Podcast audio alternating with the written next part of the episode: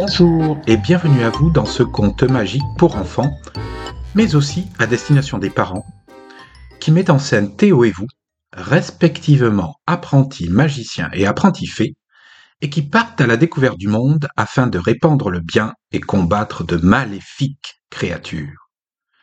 Durant la saison 1, à chaque épisode, Théo et vous parcourent l'alphabet en mettant en valeur une lettre qui utilise des mots peu usités de la langue française. Durant la saison 2, à chaque épisode, Théo et vous visitent un pays afin de le libérer de forces maléfiques.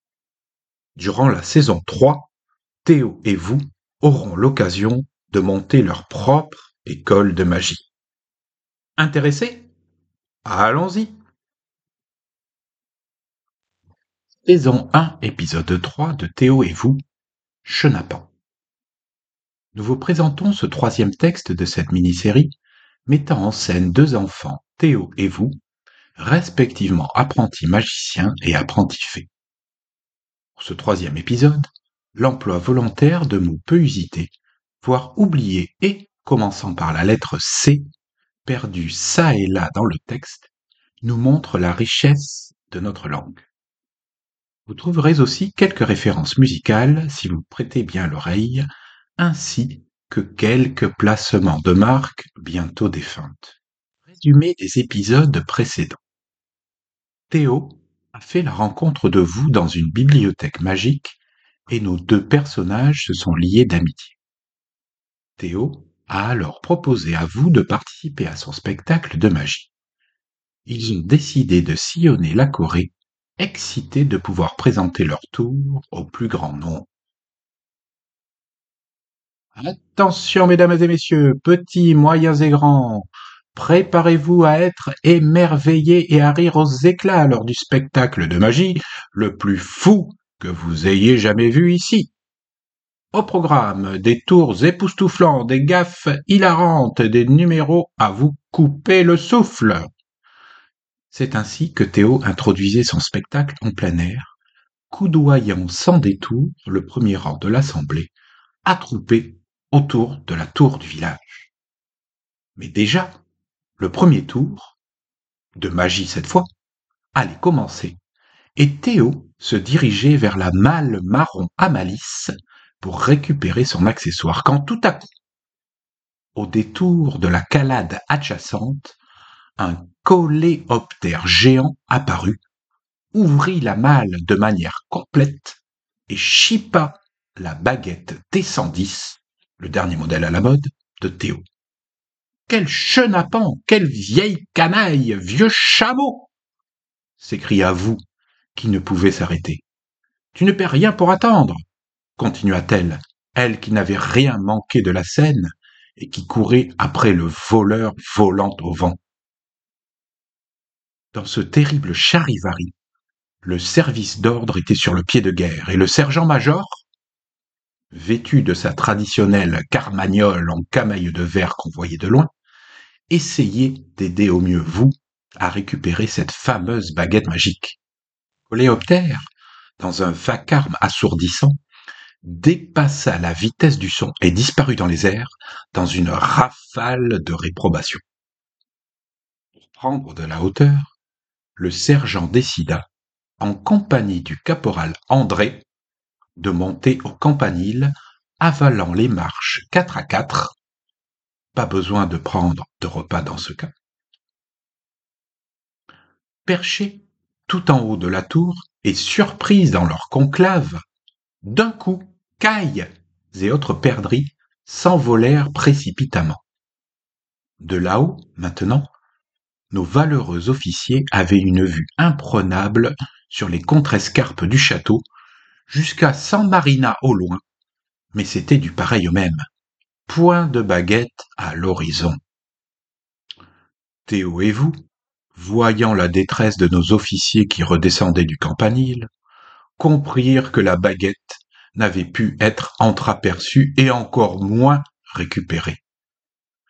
Comment alors Théo et vous allaient-ils pouvoir réaliser leur tour sans l'aide de leur baguette magique? C'était l'accessoire indispensable pour un magicien. Sans celle-ci, pas de chaussettes sales qui se transforment en chaussettes propres. Pas de princesse qui a la pêche et qui joue du tam-tam sur des airs de radio Jamaïque. Soudainement, vous lui dit. Ne t'inquiète pas, Théo, j'ai une fabuleuse idée. Je peux contacter le GAP, le groupement des articles de magie perdue, sur mon téléphone Starlung. Ils t'aideront sûrement à retrouver ta baguette. Ils ont une antenne spécialisée dans les vols par les coléoptères. Après une longue attente, au téléphone avec le croque-mitaine, Théo apprit que le coléoptère avait emporté la baguette dans le fournil magique. Quel coquebin s'éclama Théo. L'individu, défavorablement connu des services du GAP, s'était tout simplement trompé de baguette.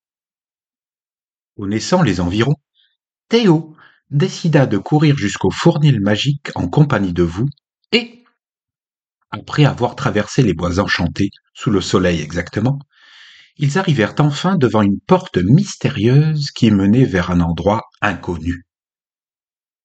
Vous appela le Gap et le correspondant lui expliqua que c'était cet endroit qui détenait sa précieuse baguette magique, mais que pour y accéder, ils devraient passer un test des plus difficiles. Content à l'idée de pouvoir récupérer leurs précieux accessoires, les deux amis acceptèrent le défi sans hésitation et entrèrent bravement par la porte. Une fois à l'intérieur, Théo et vous se confrontèrent aux pires difficultés. Des monstres apparurent, des flammes jaillirent des murs, et des pièges étaient dispersés sur le sol. Malgré cela, ils gardèrent leur calme et avancèrent. Théo et vous atteignirent bientôt un petit espace circulaire rempli d'animaux étranges, de lapins crétins multicolores, d'écureuils kakoshim, ainsi que de grenouilles qui parlaient. Il y avait aussi un hamster vert dans une cage en verre qui ressassait. Je dois trouver de nouveaux horizons, mais je finis parfois par tourner en rond. Même le coléoptère caprican était là. Nos deux héros comprirent alors qu'ils venaient de trouver ce qu'ils cherchaient. La fameuse baguette magique T110 était en effet au milieu de cette étrange scène. Les animaux, réunis en comité théodule, se révélèrent être des très gentils et très amicaux. Ils lui dirent alors que non seulement il pouvait reprendre sa baguette pour commencer son spectacle de magie, mais en plus, elle serait encore plus puissante, puisqu'elle disposerait maintenant d'un pouvoir supplémentaire. Merci de m'avoir écouté jusqu'à la fin pour cet épisode du conte magique mettant en scène Théo et vous. Merci aussi à la plateforme pixabay.com et aux auteurs pour les crédits musiques, notamment Sound Gallery By. Si vous avez aimé ce contenu, laissez-moi des, commentaires sur les plateformes de podcast et j'y répondrai. Je vous souhaite une bonne semaine, merci encore et au week-end prochain